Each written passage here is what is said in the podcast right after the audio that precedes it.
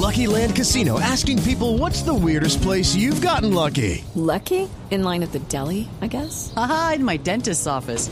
More than once, actually. Do I have to say? Yes, you do. In the car before my kids' PTA meeting. Really? Yes. Excuse me, what's the weirdest place you've gotten lucky? I never win and tell. Well, there you have it. You can get lucky anywhere playing at LuckyLandSlots.com. Play for free right now. Are you feeling lucky? No purchase necessary. Void where prohibited by law. 18 plus. Terms and conditions apply. See website for details. 7 y 22 minutos de la mañana. Hoy nuestro tema central tiene que ver con la realidad de nuestro país. Y una realidad que es evidente para todos, pero que además ha plasmado Mauricio Gómez en eh, un libro espectacular que acaba de publicar. Se llama Crónicas de Mauricio Gómez. Es un libro que recoge numerosas verdades y desgarradoras reflexiones de la vida colombiana. Si ustedes recuerdan, Mauricio ha ganado premios de periodismo, eh, estando haciendo investigaciones en CMI puntualmente sobre minería, eh, sobre, bueno, en fin, todos los temas, eh, el Tratado de Libre Comercio, el contrabando, las regalías, la salud, que vive en cuidados intensivos últimamente. Así que, pues lo hemos invitado, porque pues aquí todos los lectores van a poder encontrar un compendio de esas investigaciones a las que estamos haciendo alusión. Y pues en esta última década que él ha dedicado justamente a recorrer el país y a contar esas verdades, pues las ha actualizado y las ha publicado. Mauricio, muy buenos días. Muy buenos días, muchas gracias por invitarme. No, qué dicha que esté con nosotros. A mí me encantan sus investigaciones, la verdad. Placer saludarlo. Sí, sí. Bueno, Bueno, muy bien, Mauricio. Eh, usted sabemos que hizo eh, una actualización para que el libro saliera justamente con los datos al día. ¿Qué es lo que a usted más le sorprende de esta realidad colombiana? eh, le entendí un poco cortado la última parte, si me perdona. Claro que sí. Eh, quería saber qué es lo que más le sorprende de la realidad colombiana a través de todas estas investigaciones que usted ha estado publicando. Eh, bueno, pues eh, tal vez lo que más sorprende es eh, la amplitud de los problemas. Yo pienso que cuando uno empieza a hacer una crónica, uno cree que sabe algo sobre un tema cuando va a arrancar. Sí. Yo creo que la verdad es que cuando uno arranca a hacer una investigación debería ser consciente que no sabe nada. La verdad, si uno se pone a ver, cuando uno va a arrancar a, a un tema, pues no sabe mayor cosa, ¿no? Y yo creo que es muy importante estar uno seguro de no saber nada, porque creo que es la única manera de avanzar en el tema y lograr conseguir información que tal vez pueda ser relevante. Eh, yo pienso que el gran problema del periodismo también está en que a medida que uno empieza a investigar un tema, ahí sí que ya no sabe nada. Es, es- parece, parece una contradicción, pero eh, a medida que uno va recibiendo nuevas informaciones, pues van llegando una cantidad de ramas por las que uno no, no por tiempo probablemente no va a subirse a ese árbol y se le van a quedar por explorar muchas de las ramas.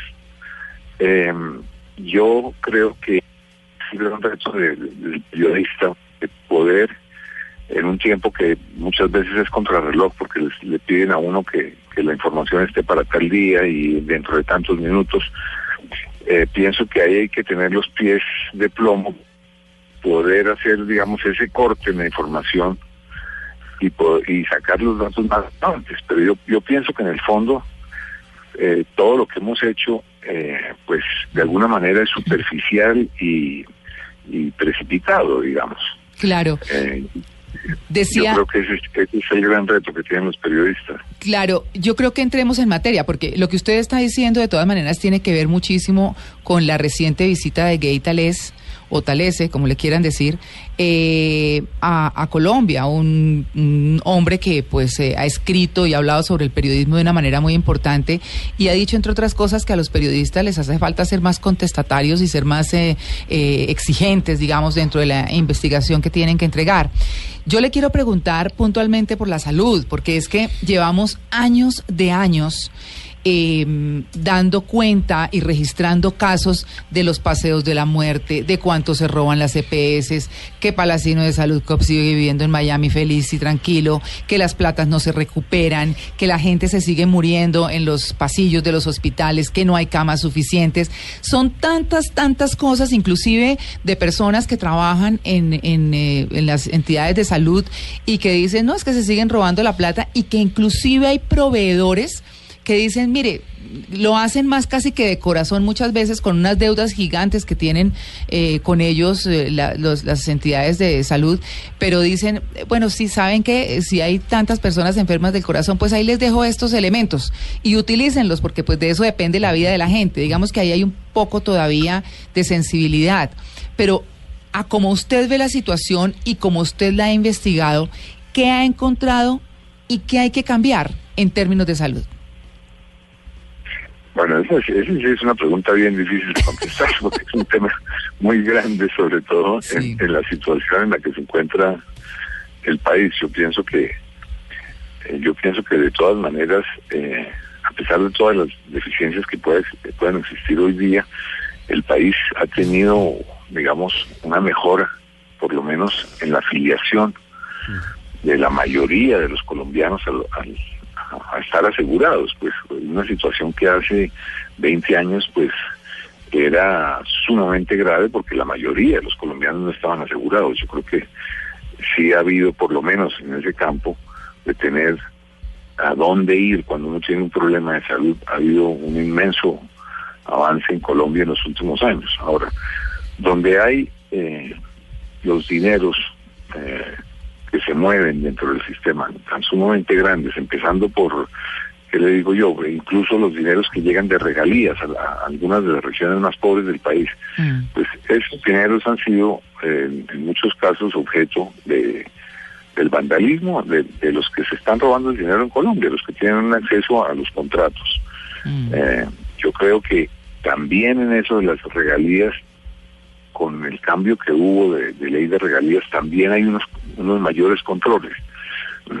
Pero todavía tenemos en, en- Colombia un país en, materia de salud de alguna manera desarticulizado. No, no, no ve uno, eh, eh, por ponerle algunos ejemplos, la, la gente sigue eh, sin tener acceso rápido a la salud, a pesar de que uno est- esté asegurado, el hecho de estar, de tener uno una EPS no le garantiza el, eh, que uno vaya a ser atendido y que vaya a ser atendido rápidamente y que los, sobre todo, que los medicamentos que va a necesitar se los vayan a poder entregar. Y sean- estén incluidos. Las, las cifras de ese incumplimiento, el incumplimiento de no poder tener los, los medicamentos que uno necesita inmediatamente, porque hay, hay, hay enfermedades que, que no esperan que, un- que a uno le den el medicamento más tarde, porque los necesita es ya. Claro. Entonces, pienso que esa situación todavía es sumamente preocupante. Mucha gente le dan parcialmente los, los medicamentos que necesita.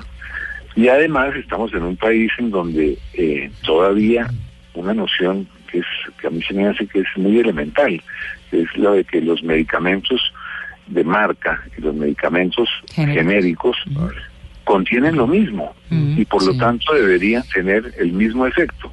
Entonces, seguimos en un país en donde muchos creen que los medicamentos de marca, que son además impulsados eh, de alguna manera, si se pudiera decir fraudulentamente por los médicos, porque también les dan alguna comisión por recetar ciertos ciertos remedios, entonces, eh, pienso que, que una cosa importante es darse cuenta que esos medicamentos genéricos, que son mucho más baratos, tienen el mismo efecto que un medicamento de marca. Es, todavía esa, esa distinción eh, en la cabeza de la gente no está tan clara y piensan que porque un medicamento es más caro, eh, Es mejor. que, que el medicamento de marca es más caro que el genérico, debe actuar mejor.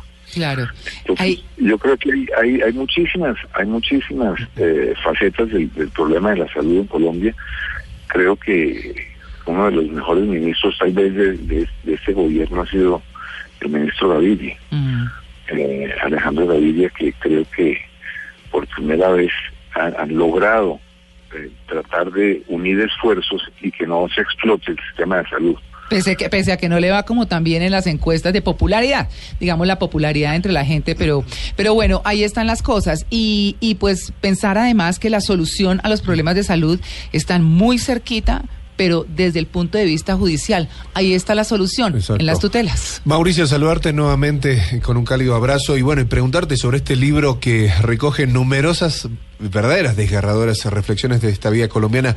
¿Cuál fue de las historias que contás en este libro, en este nuevo libro tuyo, eh, la que más te impactó? Eh, pues ahí, digamos, tal vez tuvo impactos distintos, eh, muy distintos, pero ambos eh, muy fuertes. Yo creo que tal vez el tema que más me impactó eh, fue el tema de la minería, la Mm. minería tanto legal como ilegal, porque ambas están eh, depredadas el medio ambiente. Es, esa es una situación que también agarró a Colombia.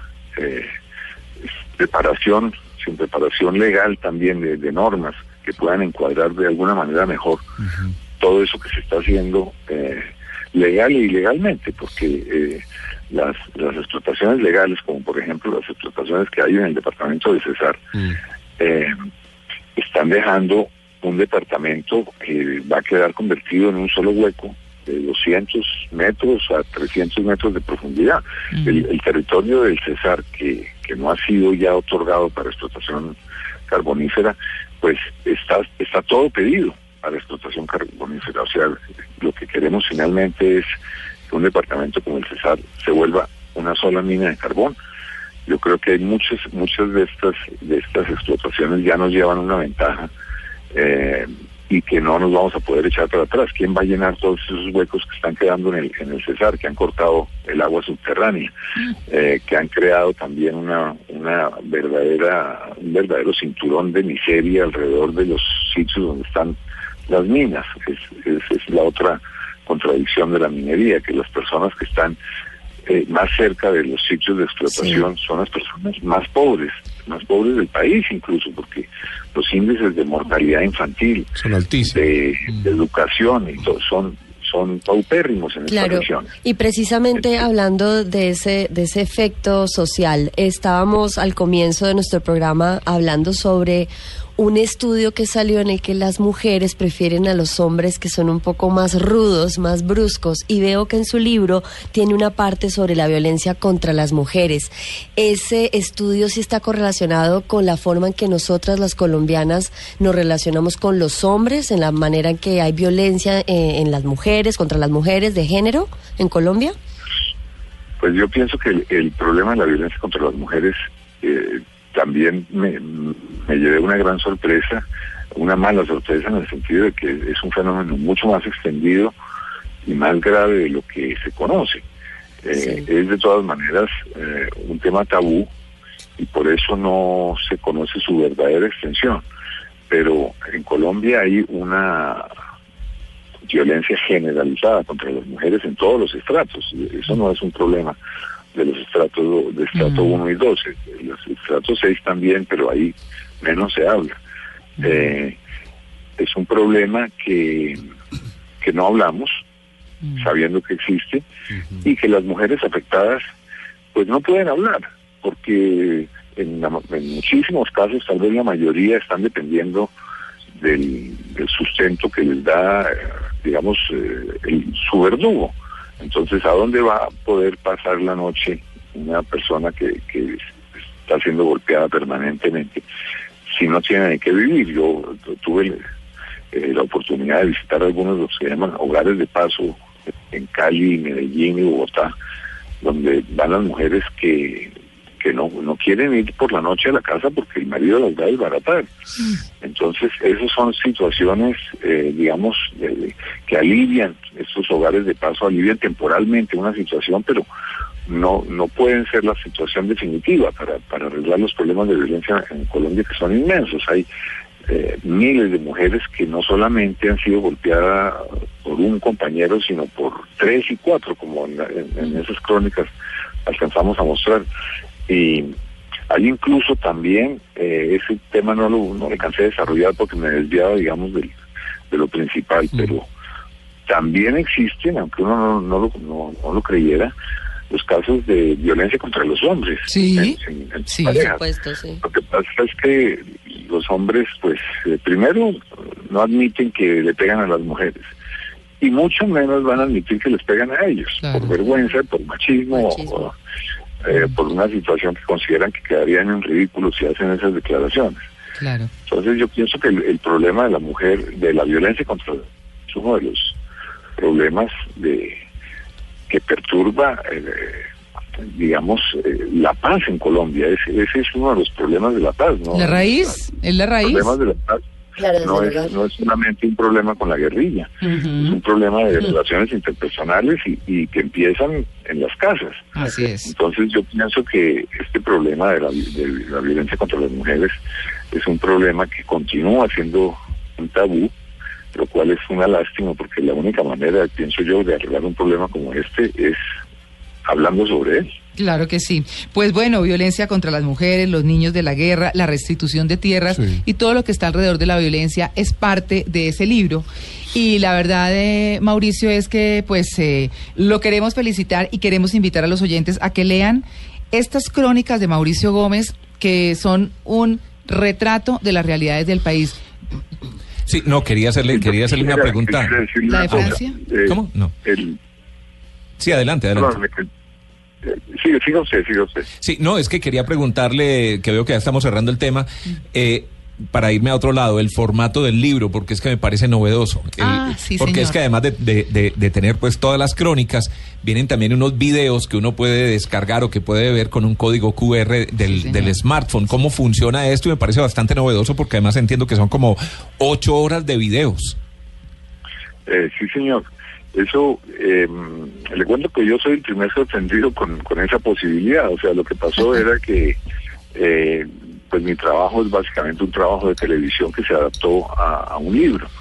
Entre el momento que empezamos a hacer el libro y el momento de la publicación, hubo un salto tecnológico apreciable porque el libro se pensa- pensábamos sacarlo con dos DVDs con una pasta rígida para poder meter los DVDs ahí. Y esos DVDs hubieran contenido dos horas de video, Mm. digamos. Entre tanto, se desarrolló una tecnología que es la de los eh, códigos QR, con la que uno, eh, cada capítulo, eh, hay un código eh, que corresponde a ese capítulo, digamos, si fuera la violencia contra las mujeres, hay un código para la violencia contra las mujeres, si es el río Bogotá, hay un código del río Bogotá. Uno escanea ese código con una aplicación gratuita que se llama Lector QR Mm. y le envía en alta definición al teléfono o a la tableta todos los informes que se hicieron sobre esos temas. Qué bueno, Sí. Yo creo que eran seis o siete violencia contra las mujeres, eh, algo similar en el, el del río Magdalena tiene 10 capítulos, entonces es una especie como de magia, porque por, por- sin tener DVDs y con solamente unos códigos impresos en, en- en- en el título de cada capítulo, eh, pues logra uno tener ocho horas de video. Yo todavía lo veo como un acto de magia. No, pues Sí, sí, imagínese. Es una extensión del libro. Pero Claro. claro. además que qué rico que uno se lea la historia y además tiene el video con la historia narrada y con los datos también y con todo. La verdad, lo queremos felicitar por este trabajo, Mauricio, desde lo periodístico, desde la tecnología y desde el formato, porque de verdad que es eh, un tema bien novedoso en, en lo que tiene que ver, pues, justamente con la tecnología, como lo decíamos, pero también tener la realidad del país que sigue siendo lamentable, triste y donde, como usted dice, pues las bases de la paz están realmente en cada hogar del país. Muchas gracias y muchos éxitos con su publicación, Mauricio. Muchas gracias a ustedes por invitarme. Bueno, muy bien, feliz día.